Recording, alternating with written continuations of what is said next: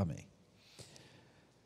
Eu estou na dúvida, querido, se vou continuar trazendo essa palavra só no segundo domingo de cada mês, porque eu estou com receio de que fazendo assim, a gente não vai fazer uma conexão com as ideias. Há um mês, nós pensamos aqui um pouco sobre a diferença entre riqueza e prosperidade. Lembram-se? Algumas coisas do que nós dissemos foi que, por exemplo, você pode ser rico sem Deus, mas você só será próspero com Deus. A riqueza é acúmulo de bens materiais. A prosperidade, independentemente do acúmulo de bens materiais, significa uma vida com plena satisfação espiritual, emocional, física, financeira também, não apenas financeira. Nós vimos também, queridos, que a riqueza é temporária, a prosperidade é eterna. Porque quando a pessoa morre, ela não leva nada do que ela acumulou de bens nesse mundo. Mas quando ela vai para a eternidade com Deus, vai contar quem ela foi aqui nesse mundo. E isso é prosperidade. A prosperidade é eterna. Ok. Depois nós vimos, queridos, que a igreja primitiva recebeu uma quantia provavelmente considerável de recursos quando ela foi iniciada. Porque os novos convertidos, e não foram poucos, só num sermão de Pedro foram cerca de 3 mil pessoas batizadas, Naquele tempo eles entenderam que o ideal era vender tudo, entregar aos apóstolos, os apóstolos distribuírem.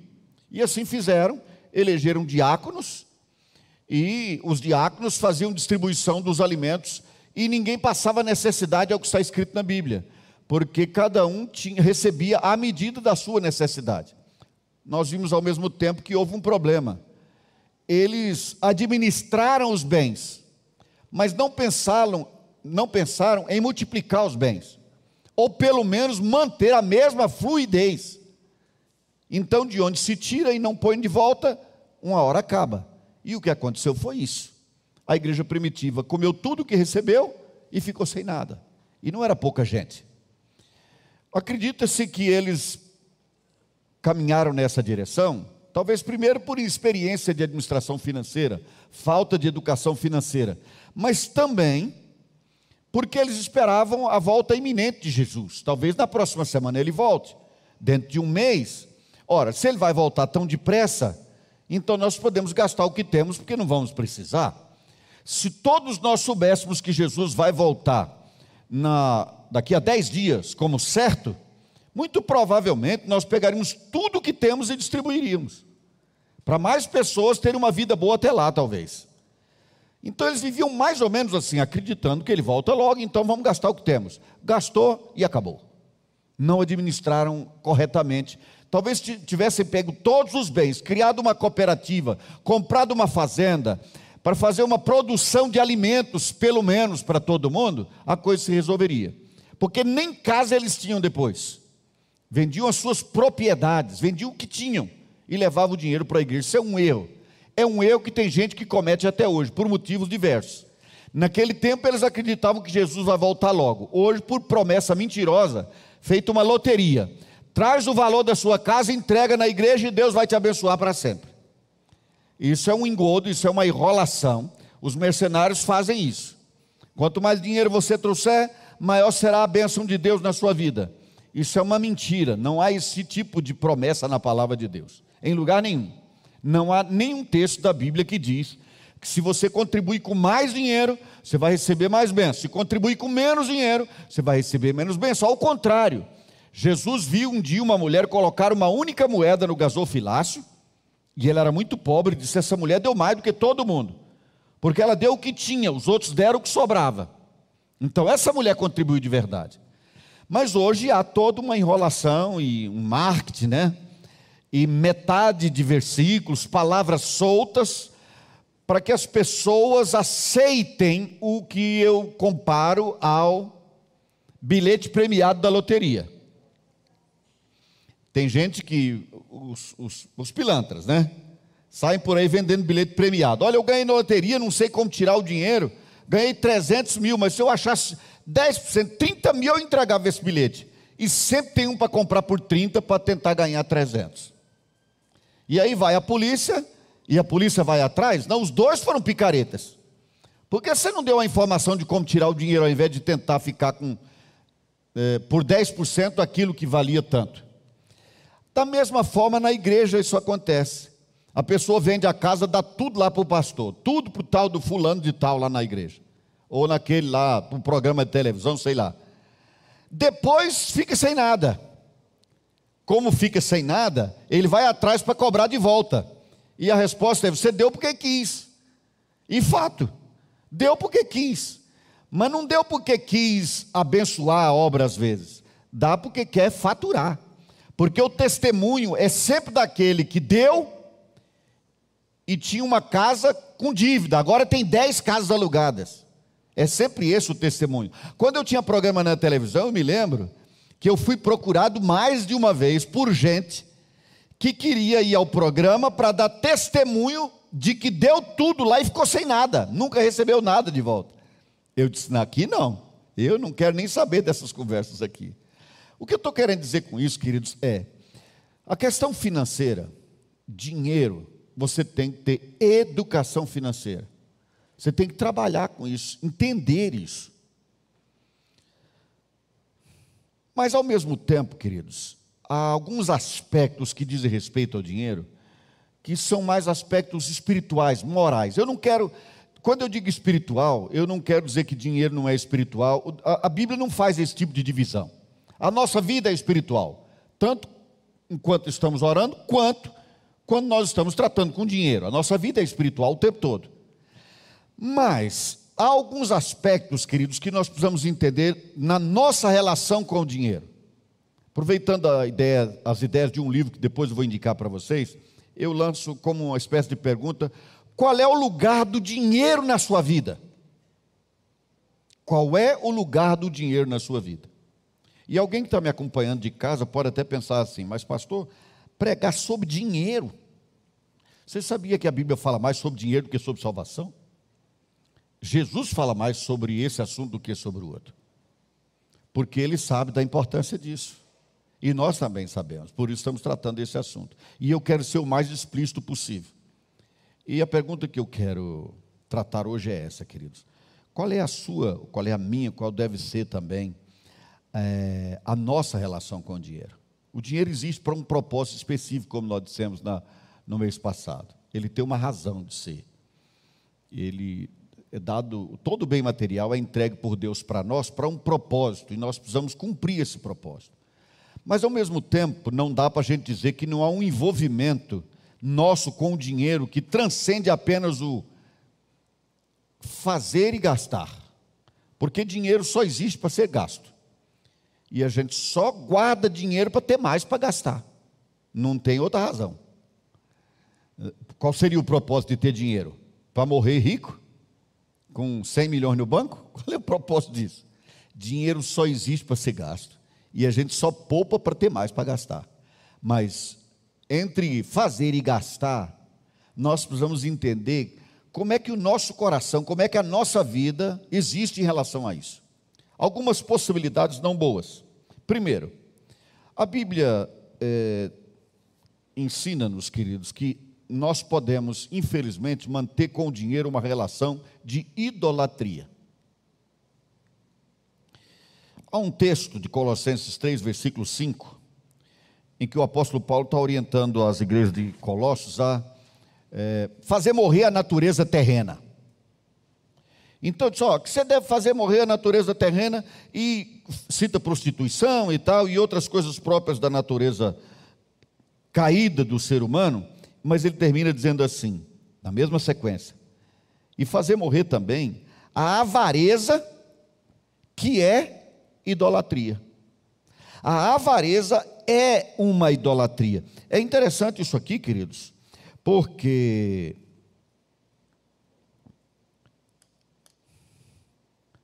o dinheiro é o ídolo de algumas pessoas.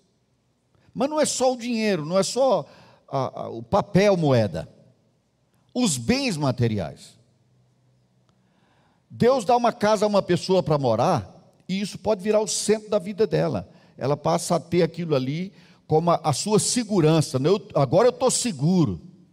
ou ela conseguiu fazer uma poupança de tantos milhões e faz a conta, durante tanto tempo eu estou garantido. Toda a, a confiança daquela pessoa está nesse bem. Sem aquilo, ela se sente insegura, como se a proteção da vida dela fosse os bens materiais e não Deus. E meus amados, eu vou dizer a vocês que a gente é mais vítima dessa idolatria do que a gente pensa. A gente idolatra mais do que pensa. Eu digo brincando que dinheiro não chora, conta tem que ser paga e banqueiro não tem mãe. Mas nós temos uma relação emocional com os bens materiais. Se não vejamos, você recebe a notícia de que você se esqueceu lá atrás de alguma coisa que virou um processo e agora gerou uma dívida maior do que você acha que consegue pagar em cinco anos. Você faz festa nesse dia? Não, você fica mal. Ao mesmo tempo, você nem pensava que poderia acontecer e recebe a notícia de uma herança que vai chegar para você. Você fica mal? Não, você faz festa. Nós temos uma relação emocional com o dinheiro. E até mais do que isso. É curioso, queridos, que quando a dívida é grande, é grande e a pessoa não está conseguindo pagar, a adoração dele, a maneira como ele adora a Deus, de preferência são sempre aqueles cânticos, aqueles hinos que garantam que Deus vai fazer um milagre. Deus vai resolver. Enquanto a gente canta que Deus vai resolver, as pessoas até choram emocionadas. Mas não pensa, por exemplo, que nessa situação tão difícil, eh, ele deve se voltar para a beleza de Deus, para quem Deus é, a glória dele, a majestade dele, a santidade dele. Não. É melhor cantar uma música que ao invés de falar da, da glória de Deus, fale do Deus que paga a conta, do Deus que me tira do buraco, que resolve minha situação. Vocês reparem então que ter muito ou ter menos, ter ou não ter, interfere inclusive na minha adoração. Porque a gente tem essa relação emocional com o dinheiro e espiritual também. E há o risco aí, a idolatria é quando com muito dinheiro você sente que está tudo bem, com pouco dinheiro você sente que está sem proteção. Aí é idolatria. Pensa naquela pessoa que Jesus citou na parábola. Um homem que foi produzindo muito, muito e construindo celeiros cada vez maiores. Encheu todos os celeiros. Aí ele volta para si mesmo, para sua própria alma, numa introspecção e diz: Dorme regala-te, porque o que tens guardado dá para a tua vida inteira. Pode descansar, fica de boa, você está segurada. A riqueza era a segurança. Aí Jesus diz naquela parábola que um anjo veio naquela noite e diz: Olha, o Senhor quer a tua alma hoje. O que você guardou vai para quem agora? Aquilo em que ele confiou, não podia ter confiado. Todas as vezes que você confia em algo mais do que você confia em Deus, isso é a idolatria. Percebe, querido? Toda vez que você desvia sua fé de Deus para algo, é um fetiche, é uma idolatria. Por isso, quando uma pessoa, por exemplo, pega um pezinho de coelho, uma figa, um trevo de quatro folhas, aquele ferradura do cavalo e põe em algum lugar da casa, etc. Qual é o problema disso? Ele está desviando a confiança que devia ter no cuidado de Deus para aquilo. Por isso, algumas pessoas, olha o, a, a, que ponto a gente pode chegar. Tem gente que se, pensa que se escrever no carro que é presente de Deus, que Deus é fiel, etc., ele está de alguma maneira protegido. Ele está fazendo, tá fazendo a parte dele de dizer que foi Deus que deu. Ah, então agora ele está meio protegido. Se não escrever nada é um ingrato, mas se escrever é um coração grato. Aquele carro nunca será para a obra de Deus. Nunca vai servir para buscar uma irmã que não pode vir, um irmão que não pode se locomover. Não, vai ser dele. Mas ele pôs o nome de Deus lá, agora de alguma maneira ele está atrelado a Deus. Se pôs o nome de Deus, Deus passa a ter algum tipo de obrigação com ele. Queridos, isso é fetiche.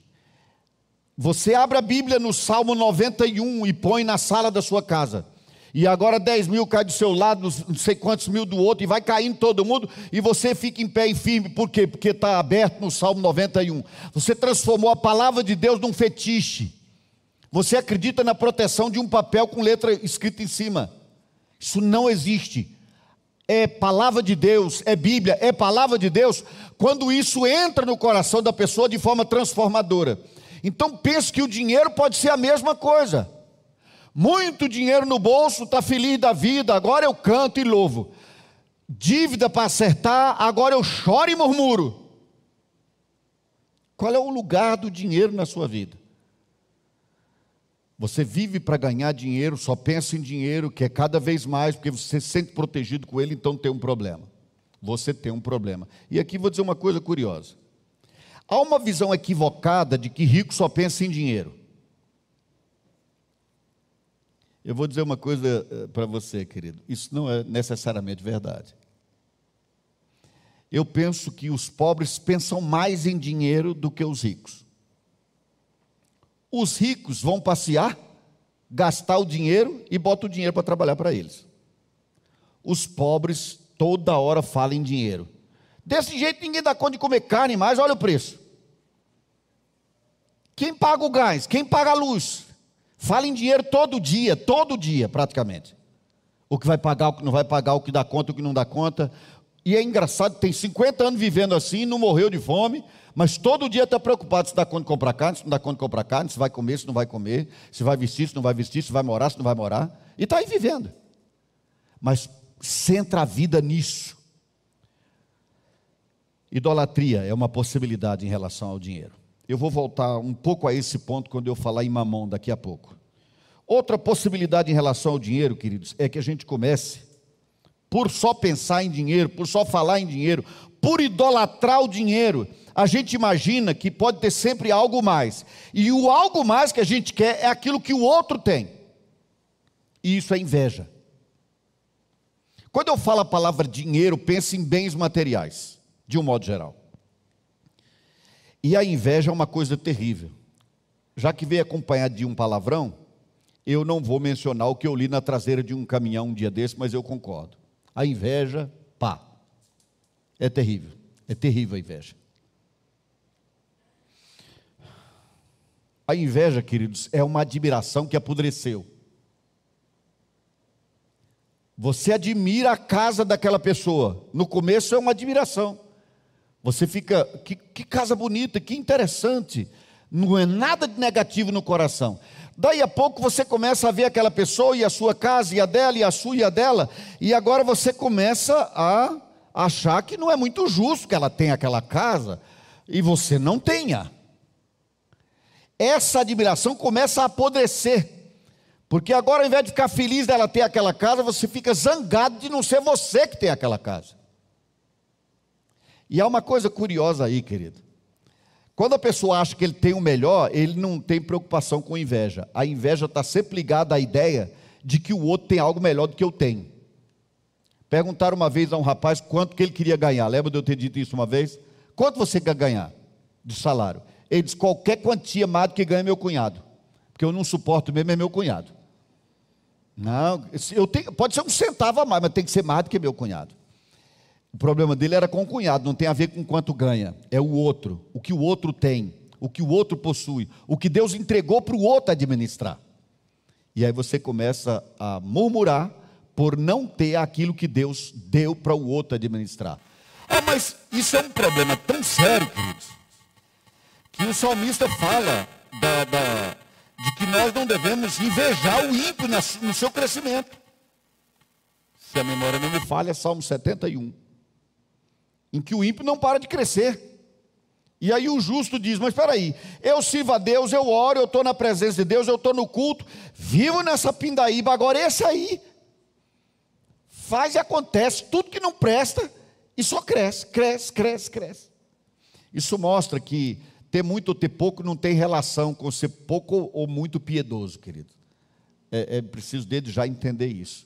Não adianta, ah, mas se eu orar todo dia no joelho, de joelho em cima do prego, eu vou ter dinheiro para pagar minhas contas. Esqueça. Ao invés de ficar ajoelhado no prego, é melhor arrumar um emprego e trabalhar e pagar a conta. Não funciona assim. Mas há dois versículos da Bíblia que eu quero ler sobre isso. Como é que a gente enfrenta essa inquietação? Aquela irmã de Goiânia que veio pregar aqui um dia, A Ana menciona isso de vez em quando lá em casa. Ela falava que era o que você não pode invejar, como é a palavra? Ah, é. é. Você não pode invejar o que o irmão tem. Você sente um desconforto. Desconforto é uma inveja branda, sabe? Você não vai querer tanto aquilo, mas bem que poderia ser. Dois versículos da Bíblia, dois textos da Bíblia, queridos, que nós vamos ler sobre isso. Abra comigo aí, por favor, a sua Bíblia. Primeiro, em Êxodo capítulo 20, versículo 17. É um dos mandamentos.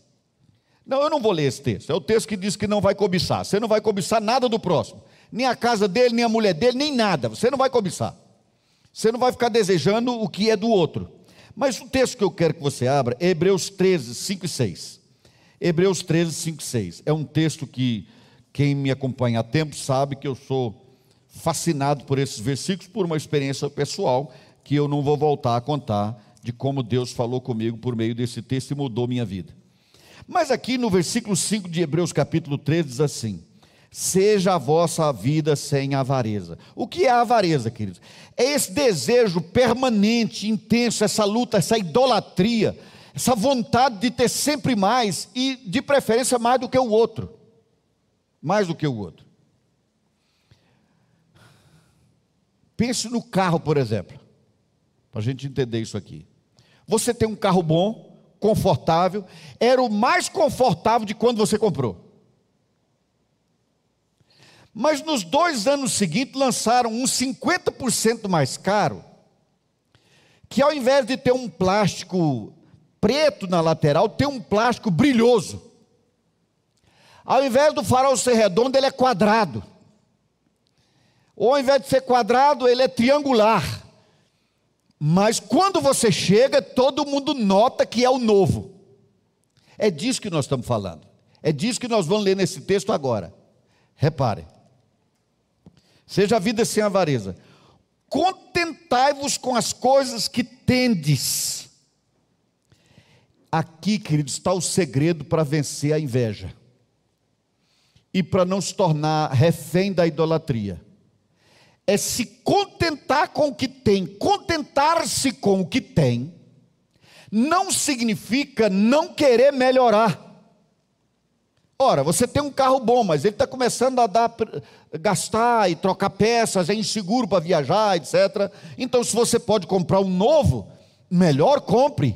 Não é disso que esse texto está falando. Não é de não querer melhorar. É de ficar contente com o que tiver. Você deu conta de comprar aquela calça bonita de 300 reais? Oh, que coisa, que coisa boa. Ficou feliz? Aleluia. Não. Tive que ir na feira dos goianos, lá perto de Ceilândia, e comprei lá.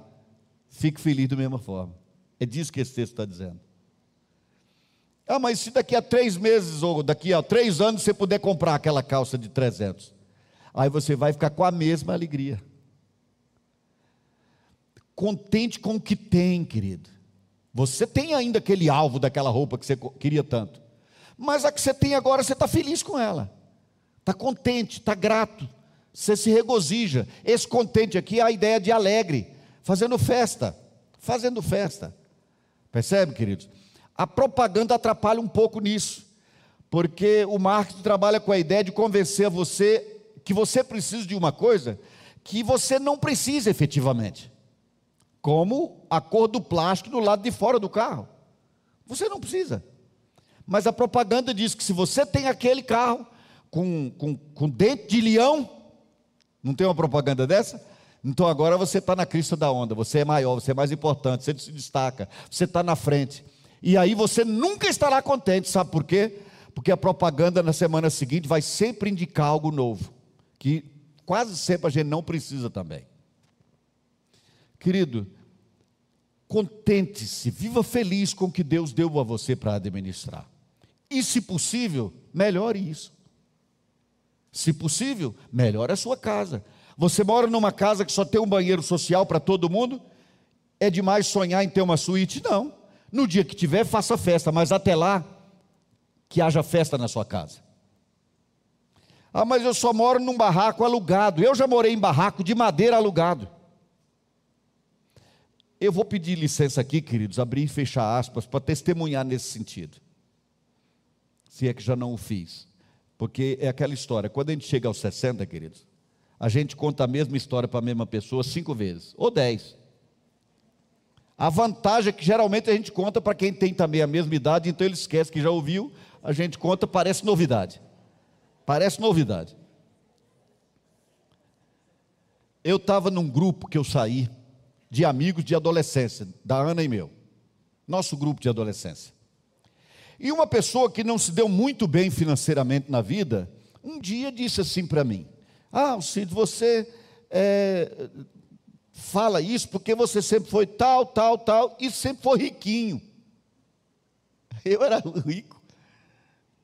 Eu disse, querida, então você não me conheceu de fato, porque quando você disse que eu era rico, eu morava sozinho, com 15 anos, num barraco de madeira. Cabia um braço entre uma tábua e outra. Eu morava sozinho lá. E muitas vezes eu não tinha o necessário para comer naquele dia. Só que você nunca soube, sabe por quê? Porque eu não murmurava sobre isso. Eu nunca fiquei chorando sobre isso. Falei, só que três anos depois dessa época, eu morava no centro de Paris, no 15 andar, numa torre de vidro fumê chamada Torre Ocidente. Que está lá até hoje. Falei, mas Jesus me ensinou uma coisa. Eu não me senti pequeno no barraco e nem grande morando em Paris. Porque Jesus, naquela época que você me conheceu, foi quando eu conheci Jesus, ele me ensinou que grande ou pequeno tem a ver com a minha vida com Deus. Grande ou pequeno é Jesus na minha vida, o quanto ele tem da minha vida ou não. Eu disse, talvez seja isso que você não sabe da minha vida e por isso está me julgando. E hoje o seu problema é que você se sentia infeliz naquela época por ter pouco e até hoje se sente infeliz. Seja feliz com o que Deus deu a você. É isso que Deus quer. Fique contente com o que você tem, querido. Glorifique a Deus por aquilo que Ele entregou para você. Festeje isso, celebre isso. Eu já contei, mas vou reprisar também. Eu recebi um carro para andar uma vez da igreja. Eu não tinha carro, a igreja comprou um carro para mim. Esse carro, contados os dias, literalmente, que eu passei num ano dentro de uma oficina esperando o carro sair, foram 31 dias. Eu perdi um mês dentro da oficina com aquele carro. Acho que não podia encontrar um carro pior para comprar para mim do que aquele. Mas o carro era velho e ruim. Pois bem, eu saí de casa um dia amaldiçoando esse, esse carro, que, eu, que para mim não era bendito, aquilo era uma maldição, era coisa. Estou essa coisa aqui pelo Lago Sul, sozinho, Aí, já entediado, liguei uma música. E fui ouvindo aquilo. Aí passou do lado um ônibus que parecia a sardinha na lata, já ouviu essa expressão, né? Superlotado de gente sentada em pé, uns espremidos nos outros. E eu pensei assim: quantas dessas pessoas estão dentro desse ônibus, fariam um culto de gratidão a Deus, louvariam, se contentariam de estar com esse carro que dá problema? Eu estou aqui sentado num banco sozinho, ouvindo música enquanto transito. Eles estão espremidos lá dentro, uns encostados nos outros, em pé dentro de um ônibus. Sabe, querido? Quem murmura por estar num carro velho, lembra que tem alguém que vai de bicicleta. O de bicicleta murmura, tem alguém que vai a pé. O a pé sabe que alguém vai na cadeira de roda. Outro está no hospital. E quem está no hospital, se murmurar, lembra que no campo da esperança está cheio de gente que passou por lá, mas ele está lá vivo. A gente tem que viver contente com o que tem, querido. Mas o comum é a gente não se contentar de modo geral. De um modo geral, os bens nesse mundo não são suficientes para nos, nos dar alguma alegria. A gente vai para ser atendido, por exemplo, no hospital público, não teve que pagar por isso de novo. E eventualmente o imposto que pagou aquilo nem foi o da pessoa, porque ela nem trabalhando está. Foi o de outro que pagou. Mas só porque demorou 20 minutos para ser atendido, aí agora o mundo acabou não tem respeito e tal. E eu digo sempre isso, tá? Então paga um plano de saúde como eu pago e espere uma hora e meia para um hospital, num hospital particular, um médico particular, sem ele te atender. Pelo menos no outro você não pagou. Mas a gente nunca está contente. O que, que as pessoas fazem na escola pública, por exemplo? Depredam a escola, as placas, porque a pessoa está sempre infeliz com o que está à disposição dela. Meus irmãos, o discípulo de Jesus não pode ser assim. Para termos uma boa relação com os bens materiais, queridos, com o dinheiro, com a casa, com a roupa que vestimos, etc., nós temos que estar contentes com o que Deus nos deu. E ficar na expectativa de que possa melhorar e trabalhar para melhorar. Se melhorar, aleluia. Meus amados, a preocupação da palavra do Senhor não é com da gente ter ou não ter bens materiais, mas a maneira como nos relacionamos com os bens materiais nós não podemos transformar esses bens materiais num ídolo na nossa vida. E também não podemos viver com o coração amargurado, porque nunca está satisfeito com o que tem. Qual é o ditado que tem por aí? A grama verde é sempre a do vizinho. Por quê? É? Guarda a água da chuva e joga na sua grama que ela vai ficar verde também. Nós precisamos eliminar a inveja da nossa vida, queridos. Eliminar a inveja. Eu finalizo dizendo o seguinte: uma boa maneira de conhecer quem é de fato seu amigo. Quando você está mal, ele te visita e chora com você. Mas o amigo mais chegado mesmo, festeja com você a sua vitória. Sabe quando ele está cheio de problema e você está indo bem, e ele vai ao churrasco na sua casa fazer festa contigo? Que coisa boa, fulano. Eu não passei no concurso, mas você passou. Que bênção, você passou. E aí ele festeja com você. Esse é amigo de verdade. Esse é mais próximo de você do que muitos outros. Ok, temos que caminhar para fechar essa manhã. Uma outra possibilidade, que um outro entendimento que temos que ter em relação ao dinheiro, é, nós não podemos ter uma relação de subserviência ao dinheiro.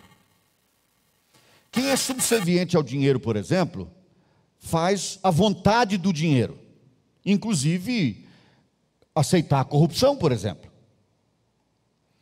O dinheiro tem que estar, os bens materiais têm que estar submissos a nós e não nós a eles. Vou fazer uma pergunta para entender isso. Quanto você cobraria por mês de salário se você tivesse que mentir no seu emprego? Você ganha, no emprego privado, 20 mil por mês. Mas você trabalha com uma pessoa que gosta de mentir. E aí, ele está fugindo de alguém, e essa pessoa liga. Ora, quero falar com fulano de tal. Fulano de tal, que é o dono da empresa, diz assim: diga que eu não estou aqui. Você diria? Você mentiria? E ele disse: se não falar, está fora. Quantos perderiam essa vaga de 20 mil? Ou qual seria o valor para você? Porque se for só um quebra-galho de uns 300 por mês, você vai dizer, não, eu vou mentir por 300 reais. Mas vou dizer de novo a pergunta: por quanto você mentiria? O mais fácil é dizer, eu por dinheiro nenhum. Por dinheiro nenhum mentiria. Mas há uma coisa curiosa, querido. A palavra do Senhor diz que o coração do homem é desesperadamente corrupto. Sabe qual coração que é corrupto quando nasce, querido? De todos, o seu e o meu. Tem algumas coisas da natureza humana, queridos, que fruto do pecado, que a gente não precisa perguntar se tem. Por exemplo, soberba. Não pergunte se é soberbo, não. Pergunta o quanto você é e lute contra isso. A corrupção não pergunta o quanto você é corrupto. Aliás, se você é corrupto, mas o quanto é. Quer um exemplo? Praticamente todo mundo quer ter um amigo na polícia.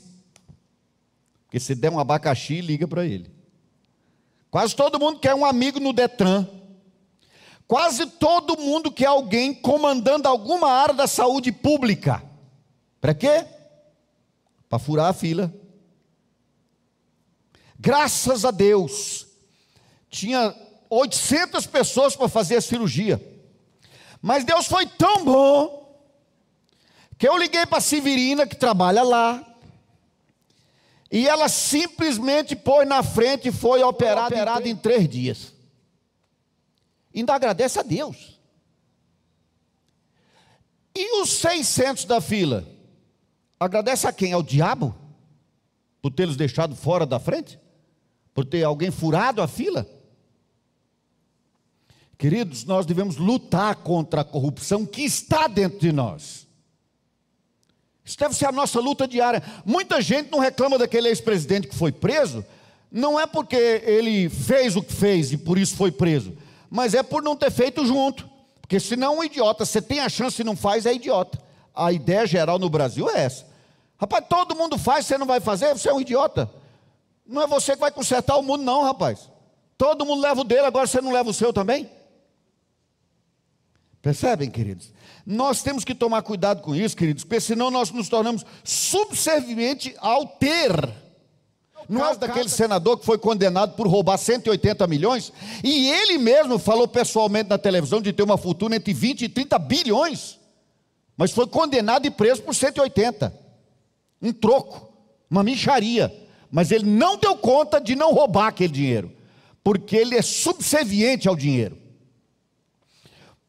Guarda o que eu vou dizer, querido. Satanás premia neste mundo quem o segue com três prêmios, principalmente: dinheiro, poder e prazer. A maldade é premiada com dinheiro, com poder e com prazer. Tem dúvida disso? Acompanhe a vida do ditador da Coreia do Norte. É um homem perverso, mata criança, adulto, mata de todo jeito. É poderoso, é rico e tem o que o dinheiro pode comprar de prazer. E o inferno faz isso e premia para as pessoas não abandonarem e caminhar na direção da submissão a Deus. Por isso ele tem esse prêmio. Ele pensa então com isso que ele é que é poderoso, mas poderoso mesmo é quem o controla. Tem domínio sobre ele. Ele é escravo de tudo isso, mas não sabe. Ele foi preso numa gaiola de ouro, mas é gaiola. A grade é dourada, mas é grade. O discípulo de Jesus não pode ser assim. Nós não podemos ser subservientes ao dinheiro, aos bens materiais. Eles estão aí para serem usados para a glória de Deus, não para nos controlarem, não para mandarem em nós.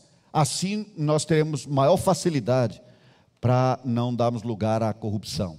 E eu vou abrir aspas aqui de novo para dizer isso, que sobre o que eu falei há pouco, daquele amigo em tal lugar e naquele, pondera isso na sua vida. Pondera isso na sua vida. Sabe? Isso é muito comum. Muito comum. A gente aceita essa corrupçãozinha porque essa é aceitável. A pergunta é: até que ponto é aceitável? Quanto eu posso aceitar disso? Qual o tamanho da mentira que é inofensiva? Agora, o diabo, inclusive, já disse que a, a mentira é uma necessidade psicológica. Já viu essa explicação? Todo mundo mente porque é uma necessidade psicológica. E a Bíblia diz: quem foi que inventou a mentira, queridos? O diabo. Dizem que o diabo é o pai da mentira, a Globo é a mãe. Eu não vou dizer o nome do filho, porque aí fica ruim, vai dar problema. Mas é um fato, queridos, que a mentira está dominando para todo lado. Para todo lado a mentira domina. Ela não pode dominar na nossa vida sob hipótese nenhuma. Você, você tem um texto na Bíblia que diz: jura com dano pessoal. Não, eu sofro a pena, mas eu não faço assim. Não é fácil. Pastor Marcos ia numa viagem de moto numa certa região aí do país uma vez, bem longe daqui. Já passamos por essa situação curiosa, né, Marcos? Ele pôs o Marcos num lugar e a mim no outro. Ele tinha nos pego na moto com velocidade acima da da pista. O que pega todo mundo, né? Eu não sei você, mas eu não ando a 80 por hora quando viajo pelo Brasil. Se você anda, parabéns. Eu não ando. E lá vamos nós quando fomos pegos. Ele, ele separou os dois e ficava fazendo um jogo lá e cá, lá e cá, para ver se tirava algum. Ele disse: Não, não vou dar o dinheiro. E o Marcos lá também: Não, não vou dar dinheiro nenhum. Não, mas você foi pego, então faça a multa, prenda a moto, faz o que você quiser. Mas não vou te dar dinheiro, caramba, não vou dar. Isso é um problema, que você está sob risco, inclusive, de sair dali debaixo de vara, direto para a cadeia. Já viu o, o, o Vidas Secas de Graciliana Ramos? Pode dar nisso. Você, por fazer o certo, não dá pão e vai para a cadeia. Mas, se você é um discípulo de Jesus, você sofre o dano. É fácil? Não é não. Não é não, querido. Porque isso vem sutilmente. Parece uma coisa boba, não vai prejudicar ninguém. Furar a fila do hospital vai prejudicar quem? Só 600 pessoas. Quero ler dois textos sobre isso e encerrar, queridos. Depois eu, continuo. Nós não temos um tempo para fechar isso aqui. Meus amados, uh, que fique claro o seguinte: o dinheiro não tem em si um valor moral. Com 100 reais você pode comprar tanto crack quanto uma Bíblia. Não há um valor moral em si. Uma nota de 100 não tem valor moral. É só uma nota de 100, é só um papel. Que pode ser trocado por comida ou pode ser trocado por droga. Né? Ele não tem um valor moral em si. É preciso a gente guardar isso na mente. Agora, abra comigo, querido, dois textos da palavra. Gálatas 6, 7 a 10.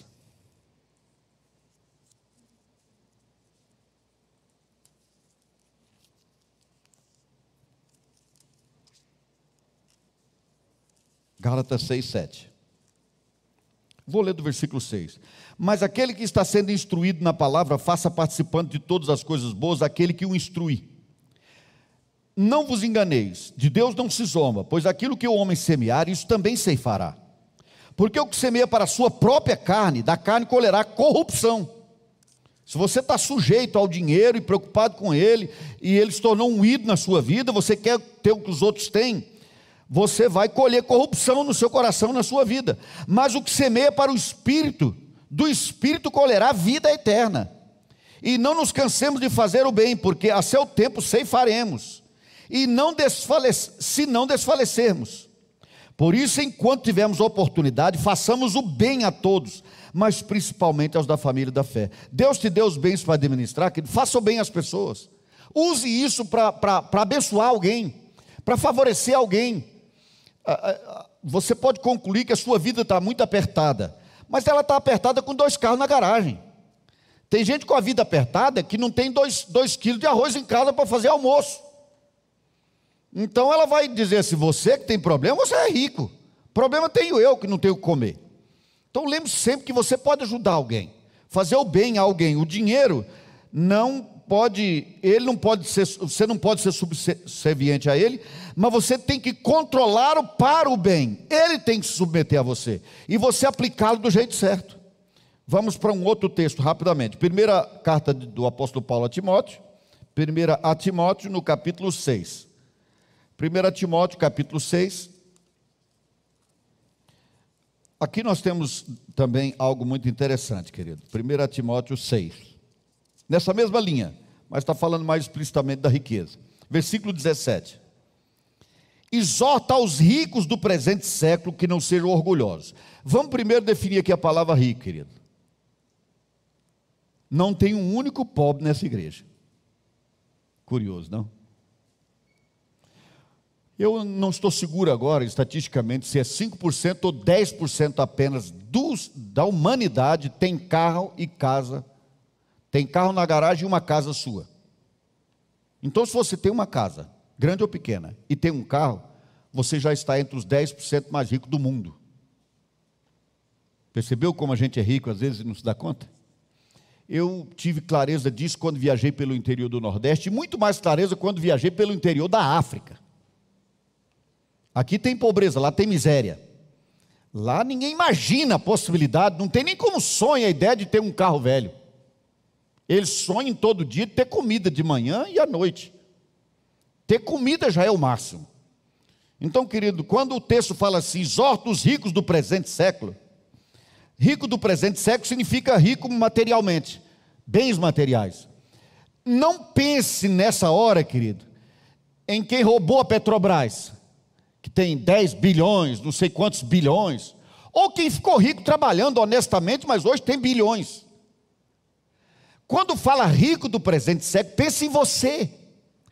Quase todos nós aqui moramos numa casa onde caberia mais três ou quatro famílias, que os comunistas não escutem isso. Porque comunista não quer fazer, ele quer tomar o que os outros fizeram, né? O que é meu é meu, o que é seu é nosso. Então, se ficar sabendo disso, ele diz: então um pedaço da sua casa é minha. Não trabalhou para fazer a casa, mas acha que pode ser dono de um pedaço dela. Mas, nós quase todos, queridos, somos ricos. Uma conversa comum entre nós é uma vez passando por Bruxelas, eu vi um negócio, isso é ou não é comum entre nós esse tipo de conversa? Mas aí botam a gente como classe média, para dizer que a gente está no meio do sanduíche. E de fato a vida é apertada, queridos. A vida é apertada. Mas se a gente sempre pensa que a gente é pobre, a gente sempre pensa que um dia, quando eu tiver, vou ajudar alguém. A sua hora de ajudar é agora porque você já é rico agora. E eu estou falando rico mesmo, materialmente. Ter casa, ter carro, ter salário certo. Eu não conheço um servidor público de Brasília que seja pobre. Um único sequer, não encontrei, pode ter, mas não conheço. Porque o que ganho é suficiente para si, com tranquilidade. Ah, mas tem seis anos que não sobe o salário. Sim, pode. O salário base, acho, de um tribunal desse aí, vai de 7 a 25 mil. Tem gente aí por esse Brasil afora, e é muita gente que pensa: meu Deus, se eu ganhar 7 mil por mês, eu seria um milionário.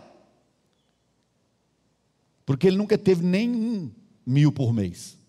Não, é uma lagartixa aqui, um calango acolá e vai levando a vida. Eu estou falando do nosso país, querido. Então a exortação aqui é para você e é para mim também, porque eu também tenho carro. Minha esposa tem carro. Nós temos casa para morar.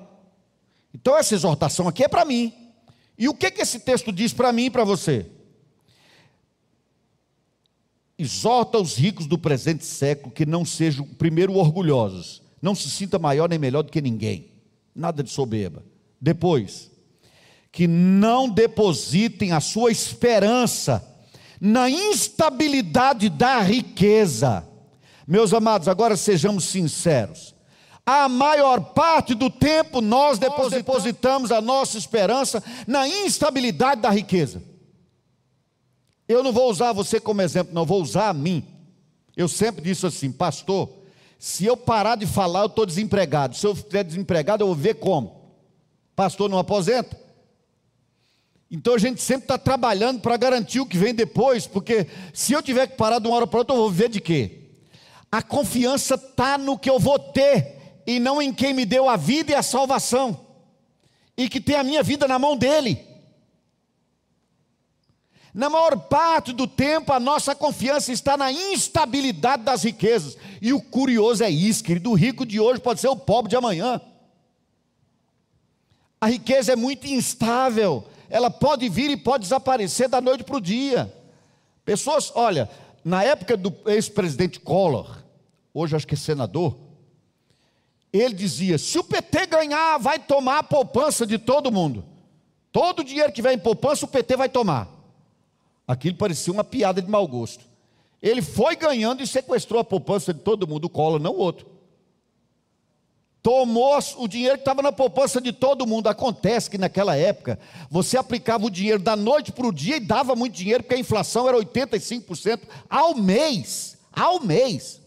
Você começava o mês com mil reais, terminava com 150.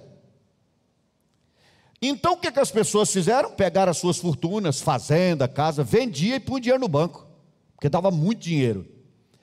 Muitas pessoas se suicidaram depois disso porque pegou tudo, pôs na conta e numa noite só o governo foi lá e passou a mão em tudo, em tudo. A riqueza que tinha virou nada. E agora, a esperança está em quê? Entendem isso, queridos? Eu sei que nós somos uma cidade de servidores públicos, mas não se sintam tão tranquilos pensando que agora você está garantido para sempre. Não há nada garantido para sempre a não ser Deus. A nossa confiança tem que estar nele. E a exortação que esse texto faz é essa: não ponha a sua confiança na riqueza, nos bens materiais, muito ou pouco. Não, não ponha a sua esperança nisso. A nossa esperança deve permanecer em Deus, queridos, e não naquilo que é instável, naquilo que a traça corrompe, naquilo que ferrugem destrói. A nossa esperança deve permanecer sempre em Deus. Aqui é o que diz: nem depositem a sua esperança na instabilidade da riqueza, mas em Deus que tudo nos proporciona ricamente. Olha que linda essa expressão aqui. Nos proporciona com abundância, ricamente, para nosso aprazimento. Eu, vocês sabem que eu gostei de ter lido essa palavra, tanto que eu fui atrás para entender o significado real dela. E é isso mesmo. Deus nos dá em abundância para nossa alegria. Aí você diz: bom, então aquele pobre de tal lugar deve estar em pecado, porque eu tenho carro para andar, ele está andando a pé, mas aí você vai para Hebreus 5, 6, 13, 5 e 6, e lá diz o que? Fique contente com o que você tem. Aí a diferença entre riqueza e prosperidade. Quem é próspero, querido, está feliz com pouco ou muito. Quem põe a sua esperança na instabilidade da riqueza, nunca está feliz, porque nunca é o suficiente. Ele sempre, ah, se eu tiver aquela promoção, se eu ganhar, quando ganhar aquele, ele muda de restaurante. Agora ele não dá conta de pagar o novo, ele precisa de uma nova promoção. E depois de outra, e de outra. Antes um PF de 10 reais supria bem. Ainda achava uma delícia, mas essa abóbora está ótima. Agora ele come camarão. Daqui a pouco tem que ser uma lagosta, né? Ele vai pulando. Nunca é suficiente, nunca está totalmente feliz. Por isso, eventualmente, é mais fácil ser próspero na pobreza do que na riqueza. Ok. Finalizo aqui o texto. E que pratiquem o bem. E sejam ricos de quê? De boas obras. Generosos em dar e prontos a repartir. Olha que coisa linda, querido. Não é apenas dar, não, dá com generosidade generosos em dar e prontos a repartir, que acumulem para si mesmos tesouros. Acumular tesouro, sólido fundamento para o futuro, a fim de se apoderarem da verdadeira vida. É claro que esse texto está falando de uma, de uma riqueza, querido, que o dinheiro não compra. Nós temos que montar um tesouro assim, queridos. É, esse deve ser o nosso tesouro. Você tem um carro, e agora você tem que levar uma pessoa ao hospital quando você estava afim de ir lá para o pontão tomar um sorvete mexicano. Mas agora, ao invés disso, você que tem esse carro vai ter que pegar um vizinho e levar para o hospital. Vá cantando, louvando a Deus e agradecendo, querido. Ou então dê o carro para ele, vai, pega um ônibus e vai tomar sorvete. Você vai ver como ele vai preferir o carro do que o sorvete no pontão. O dinheiro tem que estar submisso a nós, queridos. E quando ele estiver na nossa mão, nós temos que usá-lo para o bem, muito ou pouco. E vou dizer: você, se não tomar cuidado, e eu também, nunca será o suficiente para a gente fazer o bem. A gente sempre espera que melhore um pouco para a gente ajudar alguém. Ajude já. Com muito ou com pouco, faça isso agora. A palavra diz que nós devemos fazer o bem a todos, mas principalmente a quem, queridos? Aos domésticos da fé, aos da igreja. Faça o bem. Faça o bem. Compartilhe. Mas não faça isso com pesar no coração, não. Faça isso generosamente. Essa é uma boa relação nossa com o dinheiro, com os bens materiais. Detalhe, muito importante isso. A igreja primitiva fazia isso muito bem, distribuía os bens, já não falamos sobre isso. Sabe, sabe o que começou a acontecer? Algumas pessoas começaram a não trabalhar. Oh, mas se a igreja tem para comer, eu estou bem. Deu para comer, para mim está bom. E o que, que o apóstolo Paulo então instruiu? Quem não trabalhar, não dê comida para ele. Não quer trabalhar? Então também não coma. É simples assim. E nisso os comunistas nos acusam. Diz que nós somos capitalistas. O capitalismo é esse. Para comer tem que trabalhar. Eu vi, aparecem esses vídeos impressionantes né, na internet. Eu vi o moço sem os dois braços só com um restinho assim. Já viram esse homem lavar carro? Primeiro ele estava num sinaleiro com uma placa assim, é, eu lavo o seu carro, algo assim escrito em espanhol. Aí a pessoa chamou e falou, mas você lava carro? Sim, lavo. Eu quero lavar o carro com você. Ele sai correndo atrás e sai esse moço sem os braços na frente. Chega na casa dele, tem um lugar, e ele com o, lhe sobra de braço, ele pega o pano, esfrega o carro todo, e depois prende assim a mangueira e joga água no carro e lava o carro, sem os dois braços. Sempre há algo que se pode fazer, querido. Você já viu aquela moça que pinta com a boca porque não sabe mexer com nenhuma parte do corpo, então ela pinta com a boca. Eu já vi gente se servindo, sentar no restaurante, não ter os braços e se serve com o pé. É impressionante, né? A destreza dessa pessoa com o pé, pega o garfo, pega a faca e se alimenta normalmente. Agora, quem quer ficar de vagabundo, sem fazer nada, a orientação bíblica é não dê comida para essa pessoa. Que se ela passar fome, quem sabe, cria coragem, toma vergonha na cara e vai trabalhar. Todo mundo precisa trabalhar. Mas isso é uma maldição, não, senhor. Vou dizer uma coisa boa, querido. Antes que o homem pecasse e fosse condenado por causa do pecado, Deus mandou ele trabalhar. Se não houvesse pecado no mundo, algumas coisas continuariam do mesmo jeito. Uma delas é nós teríamos que trabalhar. Quando Deus criou o primeiro homem, falou: vai para o jardim, cuida dele. Vai cuidar do jardim. Deus plantou, entregou para ele, agora você cuida. Vai replantar, vai capinar, vai preparar, trabalhar. Outra coisa que existiria: descanso. Descanso é obrigação antes que houvesse queda. Deus diz que trabalha seis dias, descansa um. E descansa para quê? Para se deleitar com o que Deus tem feito. Foi isso que Deus fez. Mas, meus amados, tendo muito, tendo pouco, nós precisamos trabalhar. E aí, vou dar uma palavra aqui que vai doer num ou outro. Mas, por favor, não se sinta ofendido. Algumas pessoas oram e pedem oração na igreja para passar em concurso público, ou em alguma coisa qualquer. Entrou, passa a orar agora para terminar logo e aposentar. Aposenta e diz: Não, agora eu vou curtir a vida. Queridos, o que é curtir a vida? Viajar? Sim, viajar é bom. Mas eu duvido que alguém que ganhe, um servidor público ganhe, precisa aposentar para depois viajar. Só não viajou antes porque não quis. Que inclusive tem uns negócios aí, a cada não sei quantos anos tem tantos meses de descanso, de folga, etc. Onde é que eu quero chegar com essa razoado? Você, mais do que qualquer outro, pode agora trabalhar na obra de Deus, pode ajudar os necessitados, pode visitar os lugares onde as pessoas estão precisando de você. Por quê? Porque você não tem nem a preocupação mais de ir ao trabalho. O salário chega todo mês. Não estou dizendo que é imerecido, não. Você trabalhou para isso. Passou num concurso, foi difícil, estudou muito. Mas o que eu quero dizer, finalmente, você tem o tempo que sempre precisou para entrar na obra de Deus e fazer a obra. Mas agora não, agora eu quero relaxar, eu quero descansar. Pronto, e aí Jesus volta, você, a, a vida, a finalidade foi passar num concurso e depois morrer.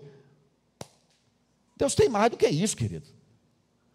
Eu fico assim feliz de ver nos Estados Unidos, por exemplo, aqueles velhinhos de quase 80, 80 e tantos anos. Nós fomos a uma praia, Ana e eu, onde a gente deixa o carro no estacionamento até a praia, tem um velhinho dirigindo aquele carro de, do campo de golfe.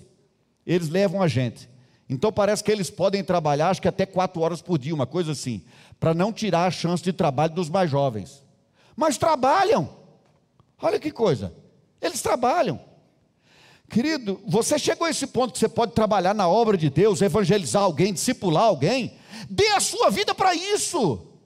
Ofereça-se para isso. Não espere nem ser chamado. Se ofereça logo, eu quero trabalhar. Vai ser o mesmo pique? É claro que não. Com essa Covid, eu brinco dizendo que eu me sentia até há três meses atrás como se eu tivesse 80. Agora eu me sinto como quem tem 60. quem tem 60 não é 30. Não é o mesmo ritmo, a coluna e tal. Mas, querido, nem por isso eu quero ficar parado. Há um bem que Deus nos dá maravilhoso, chama-se vida e saúde. É um bem maior, gente não fala isso, tendo saúde gente faz o resto. Então, aproveite o que você tem e ofereça o que você tem à disposição de Deus para a obra dele. E para ajudar os necessitados. Doe um dia da sua semana para ajudar uma, um lugar que acolhe velhos. Dê um dia da sua semana para um lugar que acolhe crianças, que acolhe mendigos. Dê um dia da sua semana para alguma coisa. Dê o dízimo do seu dia para ajudar alguém que precisa. Tá certo, queridos? Eu falei muito porque eu não queria deixar a ideia sem fechar. Porque eu não quero ficar aqui falando sobre dinheiro sem levar isso para algo bem prático. Que Deus nos abençoe nisso, que Deus nos conceda graça e nos ajude a termos uma boa relação com o dinheiro. Nós vamos voltar a falar sobre esse assunto, não necessariamente no próximo mês. Eventualmente eu vou passar a falar à noite até a gente fechar esse assunto, porque eu quero dar conselhos bem práticos nesse sentido.